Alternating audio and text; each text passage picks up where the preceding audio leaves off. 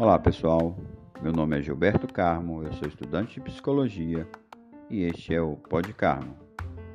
No último episódio falamos sobre o controle da vida e hoje nós vamos fazer um comentário sobre o assunto. E eu fiz uma pergunta: onde está o nosso controle? O que nós conseguimos controlar? Então nós temos situações passadas, presentes e situações futuras.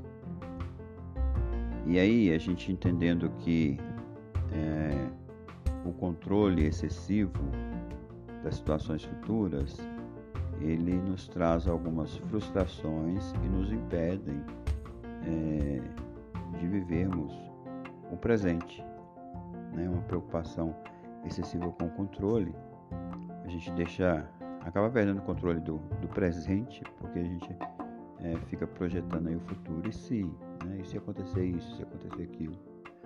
É exatamente sobre isso, esse controle das situações que estão por vir, a gente não consegue é, ter esse controle.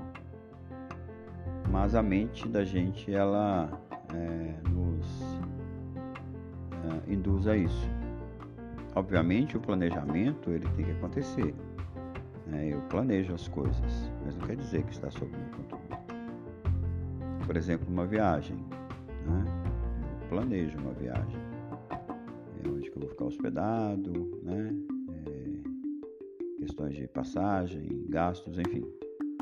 Mas não quer dizer que está é, tudo sob meu controle. Há um planejamento. E aí, a partir desse momento, a gente entende que é, a gente consegue viver mais é, tranquilo, no sentido de que aconteceu algum imprevisto, eu vou viver aquele momento. Entender que a situação ela tem que estar sob controle. Mas aí a gente está falando de presente. Né? Eu controlo o presente, sim.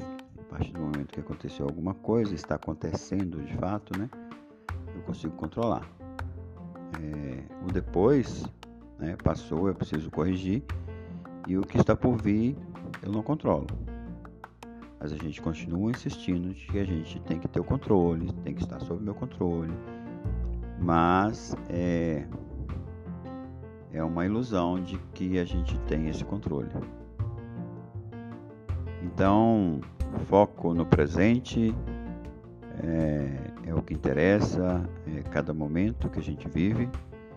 É, pensemos aí no planejamento, mas é, o controle ele tem que vir é, no decorrer do que das coisas que a gente vive. Tranquilo? Então pensem nisso, façam seus comentários, suas considerações e nos vemos no próximo episódio.